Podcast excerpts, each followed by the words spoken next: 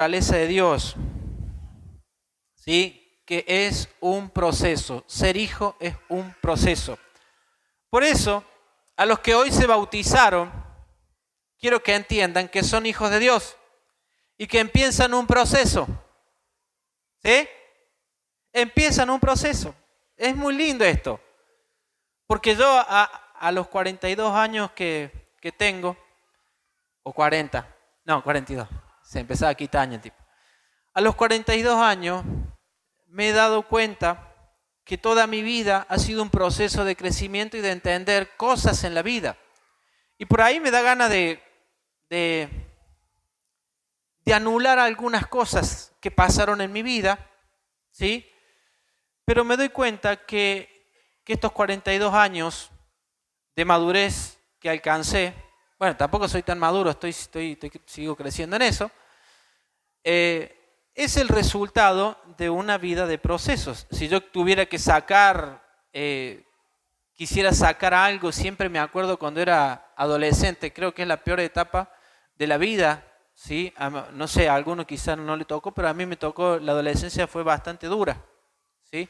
Porque yo era flaco, medio deforme, crecía desparejo y, y tenía filo en la frente, hermano. Entonces, todo ese bullying que uno recibía, ¿sí? es la parte que la quiero sacar de, mi vida, ¿no? Todos tenemos estos, estas heridas, estos traumas, y yo trato de, exponerlo de una manera un poco más graciosa y, no, para que no quede una herida en su corazón. Siempre tenemos estos problemas, ¿sí? Me acuerdo cuando iba al colegio y, me pusieron amonestaciones. ¿Sabía usted que me pusieron amonestación el pastor? Me pusieron, ¿sí? Corté la luz, hermano, iba la noche. Perdóneme que yo, yo andaba alejado de, Porque me pasó algo, yo le quiero contar lo que me pasó.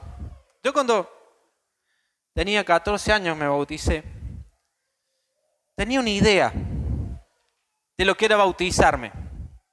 Porque la palabra dice que nosotros morimos a ese viejo hombre y somos una nueva criatura en Dios. Entonces yo me creí en este mensaje de que cuando yo me bautizara, todo lo que pensaba se me iba a ir. En serio, de verdad, yo delante de Dios se lo digo. Todo lo que yo, yo todos los problemas que tenía en mi niñez, en mi, en mi adolescencia, se iban a ir. ¿Sí? Todos los recuerdos que tenía, porque pensé que el viejo hombre moría ahí y, y cuando salía de ahí, entonces yo, yo, me quería bautizar por eso, porque creí que, que se iba a solucionar todos mis pensamientos, todo el rechazo que tenía cuando algunos amigos no se querían juntar conmigo porque, porque yo no vestía como ellos se vestían, porque no hablaba como ellos hablaban, porque, porque era feo, de verdad era feo, hermano. Encima me cortaba mi mamá el pelo, me mandaba a cortar. ¿Y para qué viniste hoy? Hoy te tenía que quedar en Córdoba. me mandaba a cortar el pelo, imagínense, con navaja. Vos sabés, peluquera, vos sabés lo que corta el pelo con navaja. Tenía pelo de chancho, hermano, ¿sabe qué? Hace la cabeza mía. Y todo eso lo, pasé y, yo doy gracias a Dios porque el resultado de ser inofendible hoy es esto. ¿Sí? ¿Eh? Es lo que había, hermano. ¿Sí? Es lo que había. Entonces pensé que todas estas cosas iban a... Imagínense, yo pensé hasta que iba a salir del agua con un pelo... ¡Ah! Imagínense. Pero son todas ideas nuestras. ¿Sí? Son todas ideas nuestras. Yo salí de ahí con la expectativa de que todo iba a estar bien. Pasaron dos días. Yo como todo adolescente tenía pensamientos, eh, me gustaban las chicas, gracias a Dios, porque ahora no sabe que le gustan. Me gustaban las chicas, ¿sí? Y tenía pensamientos que no eran de Dios en mi mente. No sé si a usted le pasó, a mí me pasó, sí, pensamiento. ¿Qué? ¿Qué pasó? Yo cuando salí a los dos días, viene una filista incircuncisa, enviada por las tinieblas. Y yo pensé, le estoy diciendo que tenía 14 años, hermana, no tengo. Yo pensé que esas pasiones y esos deseos iban a terminar en mí. Y no. Por eso le digo a ustedes, no se, no se termina, ¿sí? Porque esto es un proceso. Esto es un proceso. Entonces quedé frustrado. Porque digo, ¿por qué no se me fue esta forma de pensar? Decía yo. Pues yo tenía esa, idea. Pero ya se me va a ir, ya se me va a ir. Iba con fe. Nos ponemos a jugar al fútbol en la plaza de mi barrio. En el equipo mío estaba el hijo de, los dos hijos del pastor, el pastor Hernán y el hermano, jugando al fútbol. Yo no era muy habilidoso, siempre iba a destiempo. Y usted sabe lo que juega en el fútbol, lo que es a destiempo. Hachazo, hachazo, hachazo. Y en uno de esos hachazos se enojó uno, me empezó a, pegar, me levanté, me empezó a matar a, las piñas y se me fue y le tiró un ladrillazo. Le tiré con un ladrillo. Porque me enojé, era así de, violento. Y me había bautizado. Yo les cuento esto, pero no sé. Para que se cuide, hermano, no sé.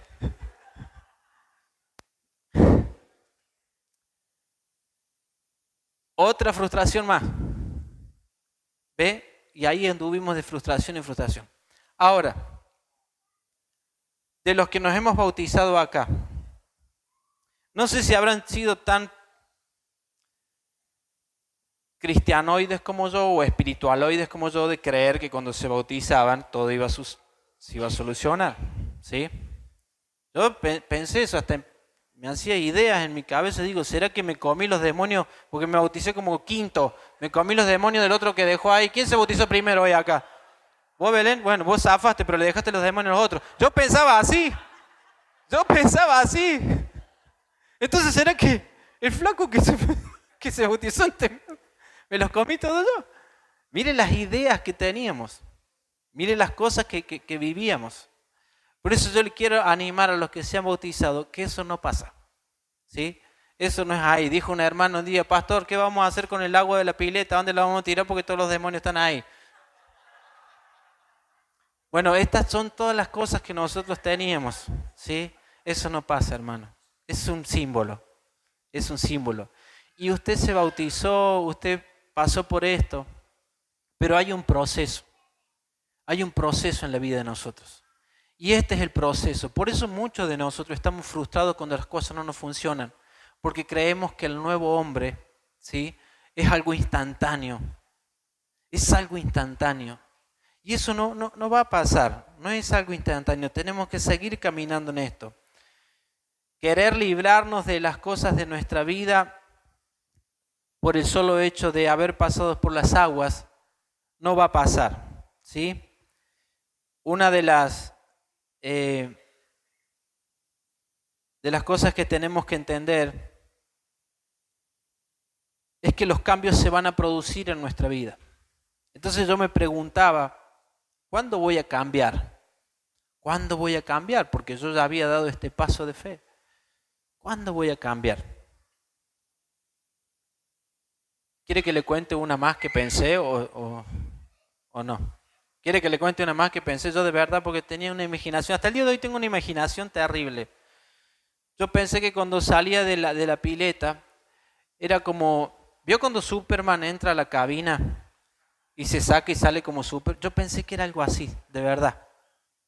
Que vos salías con un super traje de un super hijo de Dios. Y no es así. Eso no pasa. Necesito que derribemos eso de nuestra mente. ¿sí? Que nuestra vida es un proceso, que nuestra vida es un camino al conocimiento del Hijo de Dios. Y en la medida que nosotros vamos caminando, ¿sí? vamos a salir de todas estas frustraciones. Pastor, hace 15 años que estoy en la iglesia y no cambio. Pastor, hace 15 años que vengo a la iglesia y sigo discutiendo con mi esposo. Pastor, hace 15 años que... Yo le pregunto, ¿Por qué quiere cambiar? ¿Por qué usted quiere cambiar? Esa es la pregunta de esta noche. A los que se bautizaron, ¿por qué ustedes quieren cambiar su vida? Piense, lo dejo pensar unos, unos segundos. ¿Por qué usted quiere cambiar? Porque ese es el punto. Nosotros queremos cambiar. ¿Sí o no? ¿Cuántos quieren cambiar? Pues tenemos que ser sinceros. Yo quiero cambiar. De verdad que yo quiero cambiar. ¿Usted quiere cambiar? ¿Quiere cambiar su vieja vida? ¿Quiere cambiar esa manera de vivir que tiene? ¿Sí? Yo quiero cambiar. Le pregunto por qué. ¿Por qué se la, la, pregunta? Y va a saltar en nuestra mente, quizás yo, cuando me hacía esta pregunta, ¿por qué quiero cambiar? Es porque quiero agradar a Dios. ¿Sí? Porque quiero agradar a Dios. Claro, usted hoy ya tiene toda una carga de enseñanza y me está mirando como diciendo, pastor, no, no es así, yo no quiero agradar. Pero antes usted lo quería hacer. Antes usted quería cambiar para agradar a Dios. Digo yo, o sea, no le agradaba. Pensemos, usted no le agradaba a Dios. O sea, es como que Dios dijo, oh, bueno, la verdad que lo voy a salvar porque en realidad me quedaba una gota de sangre más de mi hijo, entonces lo salvo a este. O sea, ¿no le agradaba? ¿Le agradaba o no le agradaba a usted a Dios? Sí, porque le agradó a Dios revelar a su Hijo en mí, dice la Escritura. Usted le agradaba, entonces, ¿para qué quiere cambio? ¿Para agradar si ya le agradaba? Por eso la naturaleza de Dios se muestra en un hijo. Su hijo, haga lo que haga, usted lo seguirá amando.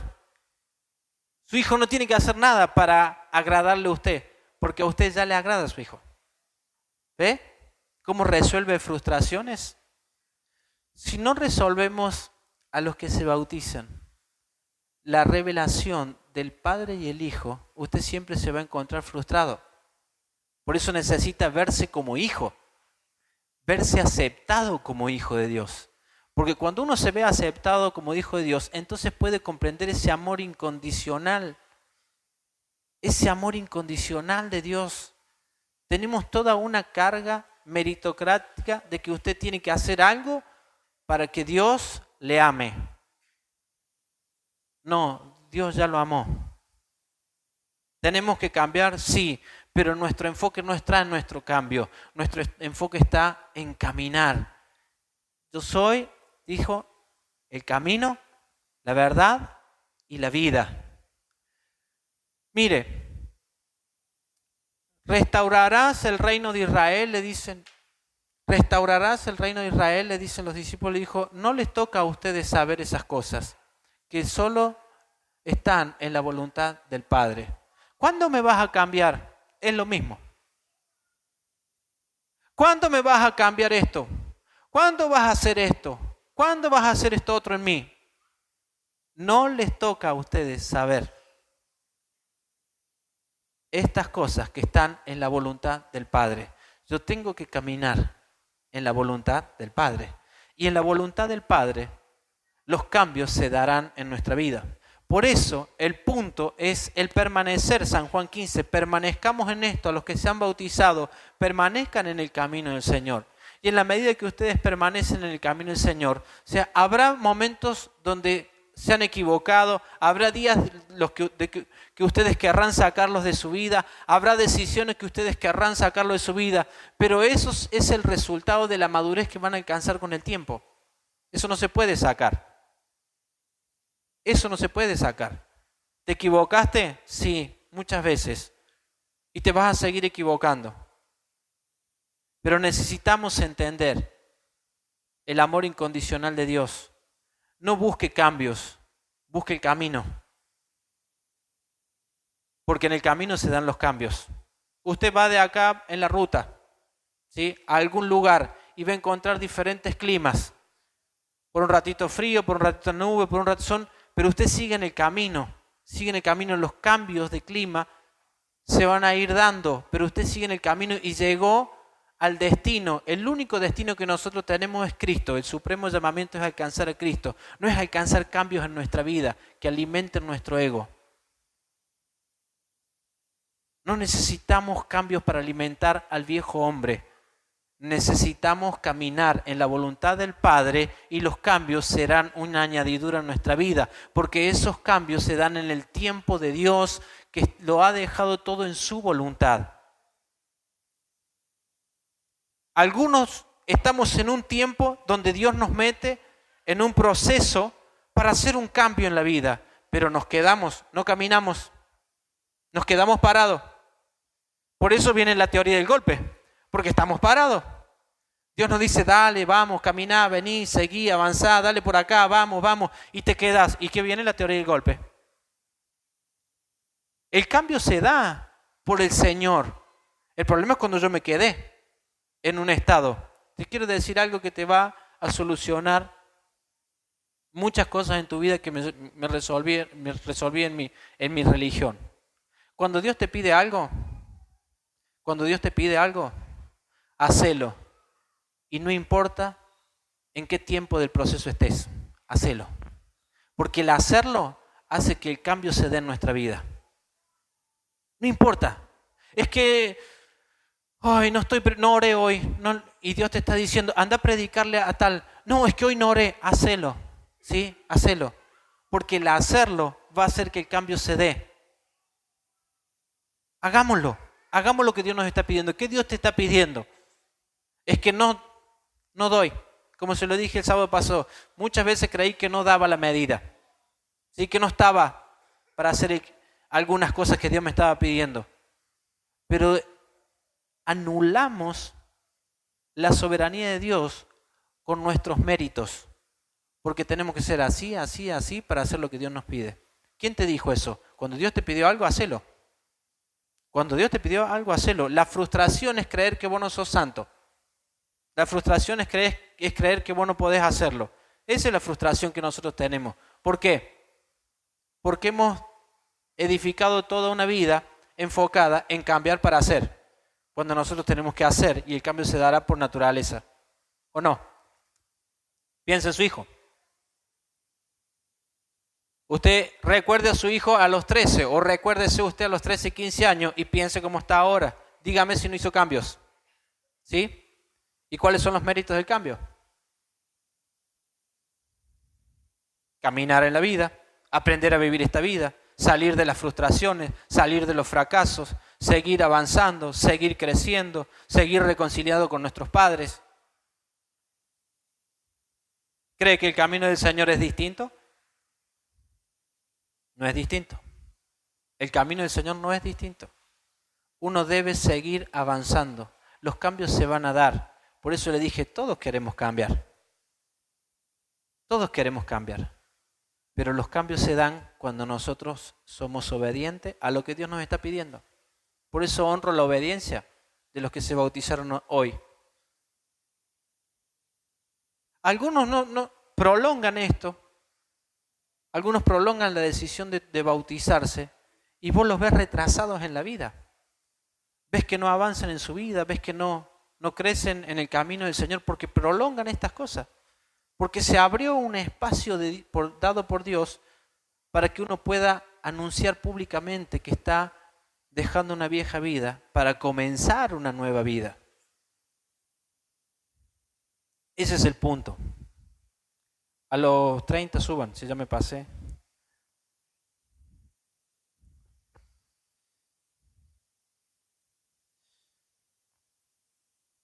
Mire lo que dice Hechos 1.7. Esto me llamó mucho la atención y se me abrió. No nos toca a nosotros saber los tiempos y las sazones que el Padre puso en su sola potestad. No nos toca. Pero, y ese pero es muy importante, pero, ¿qué dice? Recibirán poder cuando haya venido sobre vosotros el Espíritu Santo. ¿Vino sobre usted el Espíritu Santo?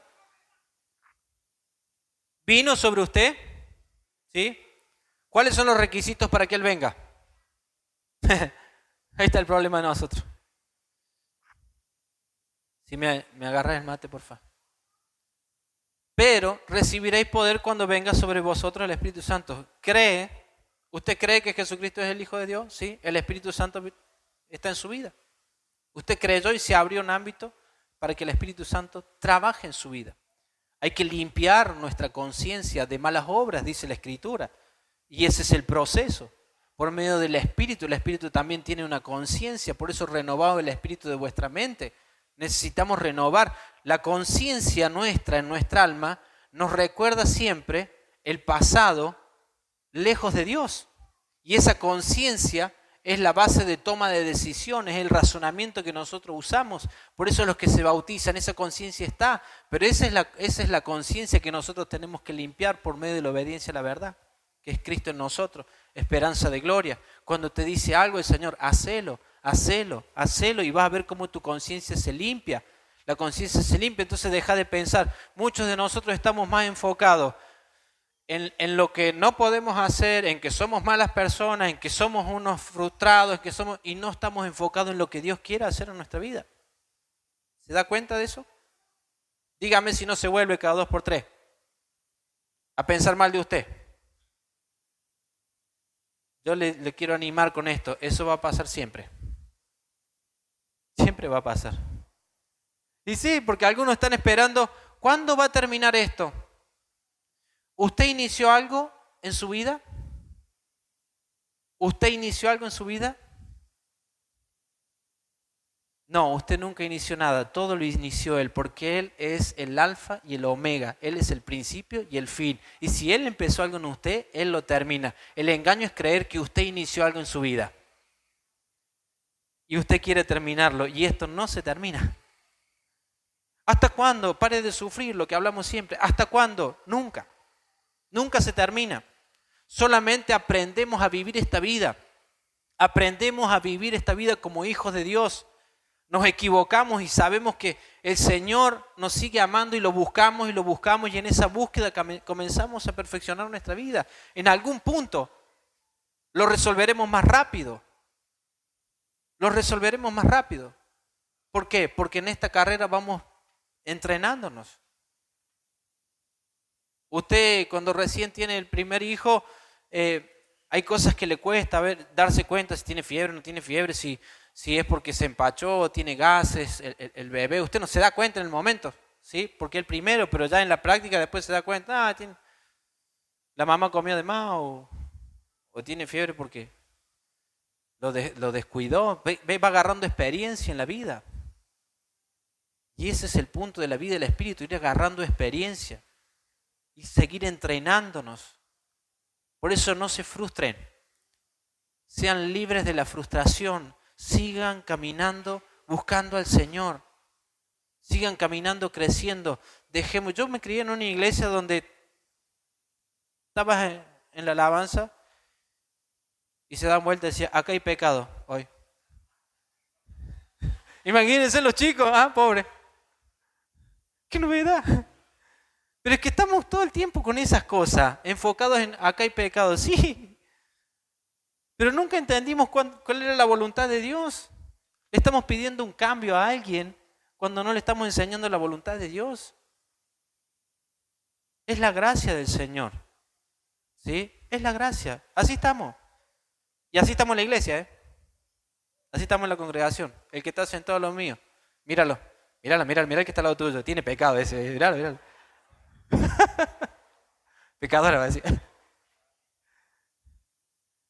¿Ves por qué estamos eso? Es como parecemos monos. ¿Vieron los monos que se sacan los piojos? ¿No vieron los monos en un circo? En un, bueno, en un circo o en, un zoológico. Los monos se sacan los piojos y. Bueno, así estamos nosotros. Estamos viendo a ver, este está pecando, seguro. Este está, oh, este está haciendo esto, está haciendo esto otro.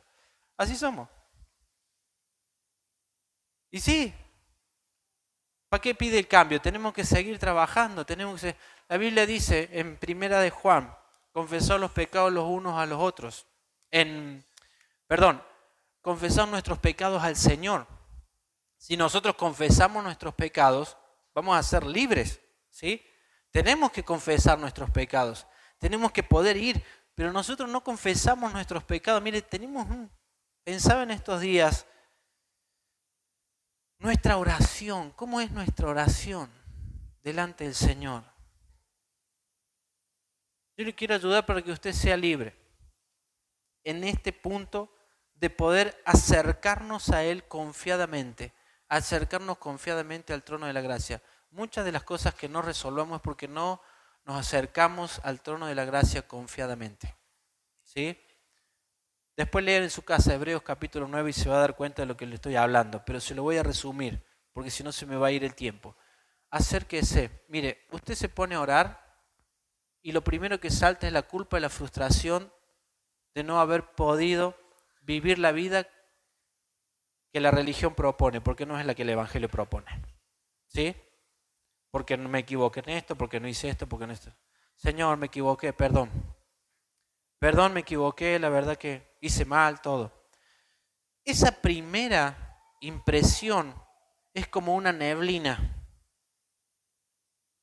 Pero si usted se queda y permanece en, ese, en esa posición en su espíritu de humillación delante del Señor y pide perdón y permanece ahí, se va a dar cuenta que esa neblina se disipa y se, y se comienzan a ver claramente las columnas de desobediencia que lo llevaron a ese estado. ¿Me sigue lo que le digo? Usted va y es, el, es como el Padre Nuestro, tres Ave María y dos credos. ¿Sí? Esa es la oración religiosa. Usted quédese delante de la presencia de Dios. Señor, me equivoqué en esto. ¿Qué? Tengo pensamientos eh, sexuales, Señor. La verdad que no puedo resolver la ira. Estoy maltratando a mi esposa, a mi esposo. Sea específico. Sea específico con Dios. Sea específico. Y va a ver cómo se produce algo en el, en el, en el espíritu va a ver la columna de desobediencia, cómo se empieza a resolver en usted. Si esté específico. ¿Por qué? Porque no nos acercamos a Él confiadamente. Por eso hay cosas que todavía no podemos resolverla. ¿Sí? Imagínense, usted lee Efesios 5, donde dice que el marido debe tratar a su esposa como, como Cristo a la iglesia. Y yo le predico eso y, usted después se va a su casa. ¿Sí? Y resulta que usted de Cristo muy poco y su esposa de iglesia casi nada. ¿Cómo, hace uno con estas cosas? Porque este es el dilema. ¿Cómo hace el pastor para, para resolver estas cosas?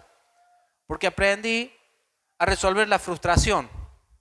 Porque aprendí a ser sincero delante del Señor. Aprendemos, en la medida que maduramos, aprendemos a ser sinceros delante de Dios. Mientras más rápido reconocemos que sin Él no podemos nada, ¿sí? más rápido crece nuestro espíritu y nuestra conciencia se limpia de toda obra de la carne.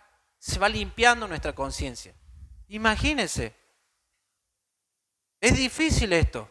Es difícil vivir esto desde un entendimiento humano. Tenemos que aprender a ver lo que Dios quiere hacer con nuestra vida. No se frustre. ¿Sí? No se frustre. El Espíritu Santo siempre a usted lo anticipa. El Espíritu Santo siempre a usted le habla. Por eso necesitamos obedecer al Espíritu Santo. El Espíritu Santo le está hablando, no se frustre. Mire, cuando usted se casa, esto va para los jóvenes. Me vino. Usted dice esto, la verdad que es muy dulce. O ella es una dulce, es un amor, la verdad que... Usted se casa y de repente... Lo voy a decir, déjeme pensarlo para no decirlo ni que nadie salga ofendido de acá. Sí, déjeme pensarlo, déme un tiempo. Es un caramel fish, muy buena la alegoría esa. ¿Cómo lo digo sin que nadie se ofenda? Pero usted se casa como, bueno, es una dulce. Y, encima usted viene a la iglesia y el pastor le dice que la tiene que tratar como Cristo trata a la esposa. Y es como que, es como que se casó y parece que, que le agarró la corriente y tuvo un accidente. ¿Sí? Porque andan los patadones después. Imagínense. Entonces voy a decir algo, y salta la chispa y salta y salta y salta y no, no al punto del divorcio, pero, pero andamos ahí con, con, problemas eléctricos. Entonces vos la tenés que tratar como, y vos venís y, y, la prédica dice que vos tenés que tratarla así, y vos venís con las flores, y dices, ¿qué te crees que soy un, un muerto? ¿Que me trae flores? A mí me gustan los chocolates, ¿qué me trae flores? ¿Ves? Porque cuando estamos caminando, recién nos estamos conociendo y algunas cosas salen y otras no. ¿sí? Y te frustras y te frustras. Y lo peor, y esto es más grave, muchas veces en el matrimonio empiezan los problemas de pleitos y se llega a las manos muchas veces, ¿sí? Pero te aseguro que el Señor te advirtió de esas cosas. Te aseguro que el Señor te mostró. Porque en algún punto viste que se provocó celo cuando antes de casarte. En algún punto, jóvenes, piensen bien y miren que el Señor les habla. Piensen bien y miren que el Señor les habla. El Señor nos habla. Aprendamos a ver. Aprendamos a ver. ¿Por qué? ¿Por qué le digo esto y por qué me fui por acá? Porque si no vamos a vivir toda una vida de frustración. Yo cuando me casé era el príncipe azul para ella y ella era Fiona, qué feo que fue. ¿Quién fue? ¿Por, qué le dijeron eso a la pastora? Eh, fue muy feo eso. Pero fue ella sola. Pero es inofendible, es inofendible. Pero cuando pasó el tiempo, ¿sí? Nos empezamos a conocer realmente con profundidad, como quien dice. Y bueno, y el carácter mío, el carácter de ella saltó. ¿sí? Y es como que esos coletazos, chispazos que dan corriente, todo. Pero hubo algo claro, hubo algo claro, que los dos queríamos conocer a Dios. Dios me mostró a mí cómo era ella. Hubo señales y símbolos, sí, que me mostraron advertencias de cómo iba a ser. Sí, pero me la jugué, hermano. Nah, ese quería quedar bien, ¿viste? pero Dios le va a mostrar cosas, ¿sí? En todo, en todo. Yo, le digo, hermano, no, no lo traslade solamente el matrimonio. Algunos se meten en negocios, algunos se meten a comprar cosas. Y Dios le habló y te mete hasta acá. Y pero Dios te habló, Dios te mostró. No me digas ahora, no, es que realmente estoy frustrado porque Dios no me respalda. Ya te dijo. Hay símbolos que nosotros no vimos. ¿Sí? Quiero sacarte de ese estado de frustración que tenés. ¿Por qué? Porque necesitamos caminar firmes, firmes. Cuando dice que vamos a ser una nueva criatura, cuando dice que vamos a ser nueva creación en Cristo, es en Cristo y es en Él que tenemos que andar y en Él lo vamos a hacer. Si estamos en Él, entonces dice la Escritura que tenemos que estar firmes en la fe, gozosos. ¿Dónde está el gozo en una persona frustrada? ¿Dónde está el gozo? Porque no sabemos andar en Él. A los que se bautizaron ustedes van a aprender a andar en Él. ¿Sí? Andar en Él es reconocer cada día que sin Él no podemos. Es darnos cuenta que esto no termina nunca. El tiempo que vivimos en esta vida nos va a procesar para una vida eterna. Para una vida eterna. Por eso deje de pensar que usted no está dando la medida. Deje de pensar eso. Comience a pensar que usted va a dar a la medida. ¿Por qué? Porque usted va a andar en Él. No es cuánto usted haga, ¿sí? Es cuánto usted obedece. Porque muchos hacemos un montón de cosas que Dios no nos pidió. Y lo que Dios lo pidió, no lo hacemos. No lo hacemos. Haga lo que Dios le está pidiendo y usted va a ver los cambios en su vida. No espere la teoría del golpe. Deje de lado toda esta frustración. Póngase de pie.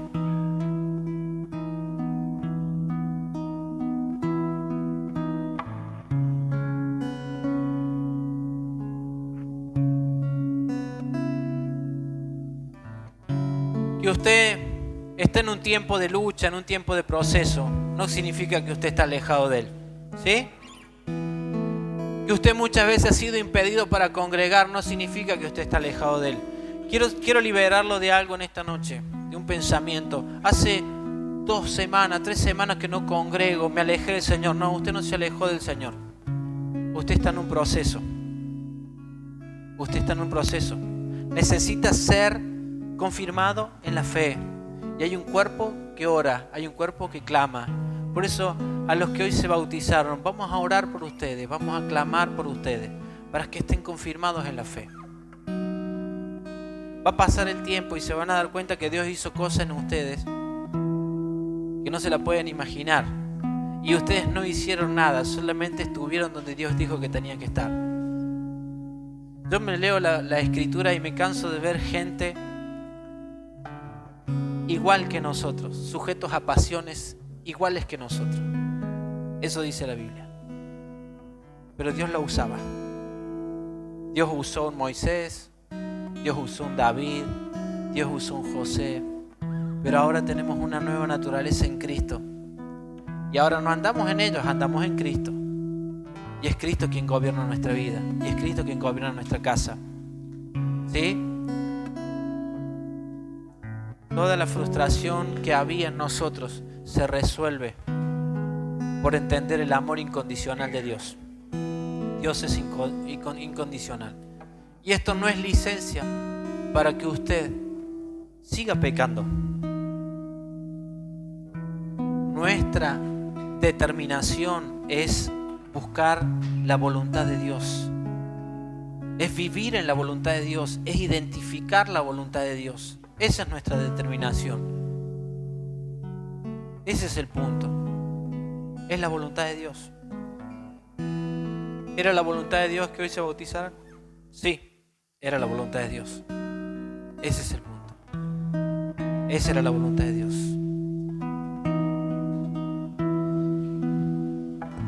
Arraigados y sobreedificados en Él y confirmados en la fe, así como habéis sido enseñados, abundando en acciones de gracias. Abundando en acciones de gracias. Quien no está frustrado siempre tiene un corazón agradecido.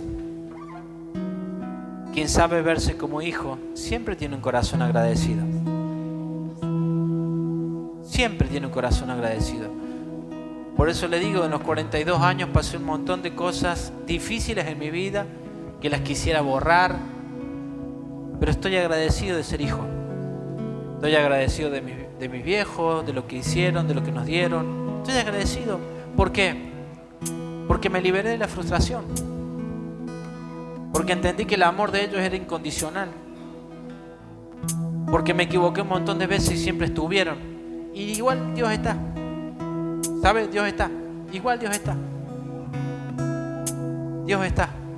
Así que tengan paz, que Dios está con ustedes y que su amor es incondicional. ¿Sí? No hay posibilidades de alejarse. No sé quién nos dijo que nos podíamos alejar de Él. Usted se puede, puede dejar de venir estas cuatro paredes, ¿no? Pero alejarse de Él es un engaño tan grande ese que no sé en qué cabeza cabe. Usted no se puede alejar de Él. Usted siempre estará en Él. Porque en Él y para Él fueron hechas todas las cosas. ¿A dónde se va a ir? Piense. ¿A dónde se quiere ir? El problema es que usted cree que se puede alejar de Él porque no dio a la medida que usted quería, ni que Él se la había pedido, que usted quería. Porque esto es gracia. Esa es la gracia de Él. Dios no le pidió nada a usted. Dio a su Hijo.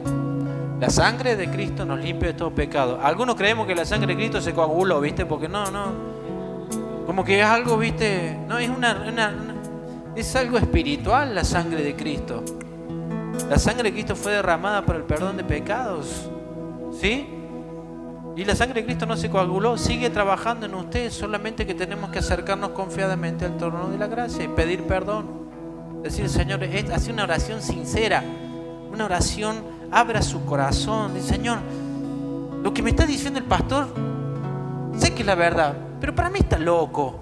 Pues yo no lo puedo hacer. Aunque sea así, hable, hable así, yo no sé cómo sacarnos la religión de la cabeza en las oraciones también.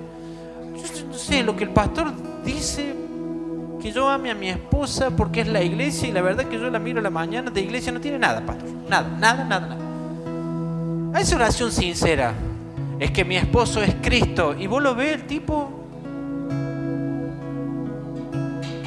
de Cristo. No quiero ser agresivo se me vienen tantas cosas a la cabeza que me tengo frena.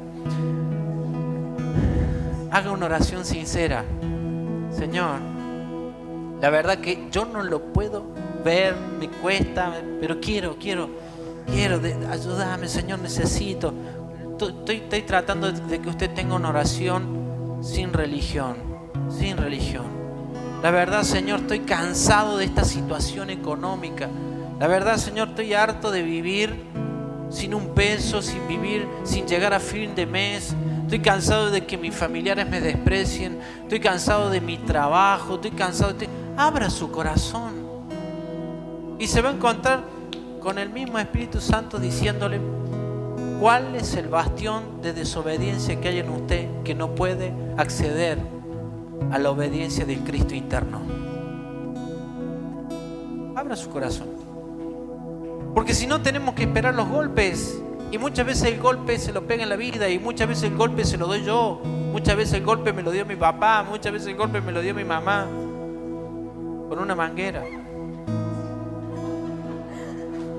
Muchas veces esperamos el golpe, ¿por qué? Porque no abrimos nuestro corazón. Abra su corazón delante del Señor, dígale, dígale, Señor, estoy haciendo, yo sé que estoy haciendo mal, quiero, quiero cambiar. Quiero que se transforme nuestra vida. La vida que tenemos en Cristo, no la vida que llevamos, la vida que tenemos en Cristo, que sea transformado uno para vivir esa vida.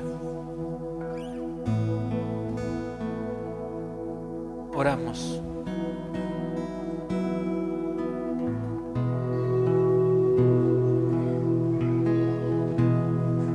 La noche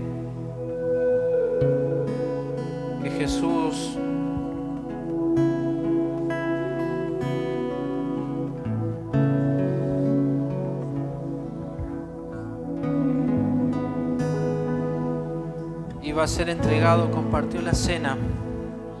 Y Pablo dice que él recibió del Señor lo mismo que le transmitió a ellos el Señor Jesús la noche que fue traicionado tomó pan y después de dar gracias lo partió y dijo, este es, este pan es mi cuerpo que por ustedes entrego, hagan esto todas las veces que lo hagan en memoria de mí. Esto es un símbolo, es un símbolo, como el bautismo que tuvimos hoy, es un símbolo, ¿sí? ¿Los símbolos son necesarios? Me pregunto, ¿los símbolos son necesarios? son necesarios. Nos recuerdan. Nos recuerdan. ¿Sabe qué nos recuerda esto? Lo que pasó antes de la fundación del mundo, que el Cordero fue inmolado.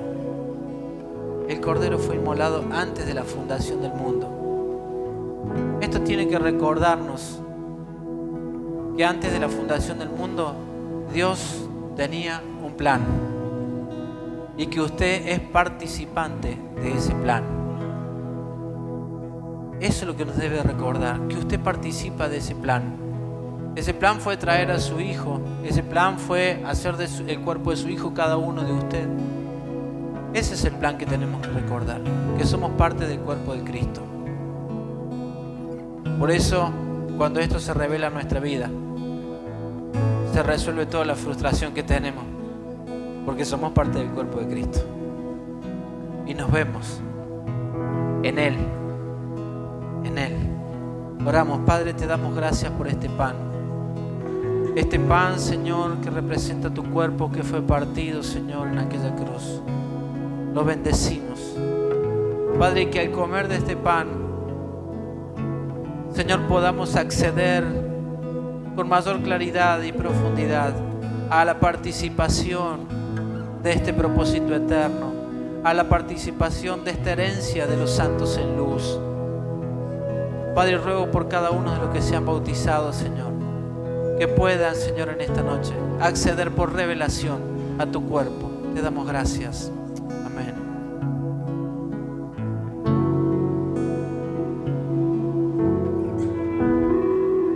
Tomando la copa también, oró por la copa de vino que representa su sangre, esta sangre que fue derramada como le dije recién, esta sangre sigue funcionando, sigue activa, es una realidad espiritual. Padre, oramos por esta copa, Señor, que representa tu sangre, Señor. Padre, que al tomar de este símbolo, Señor, se produzca en nuestro ser integral, Señor, una transformación, una revelación, Señor, de lo que es tu sangre, que redime todo pecado, Padre, en el nombre de Cristo Jesús.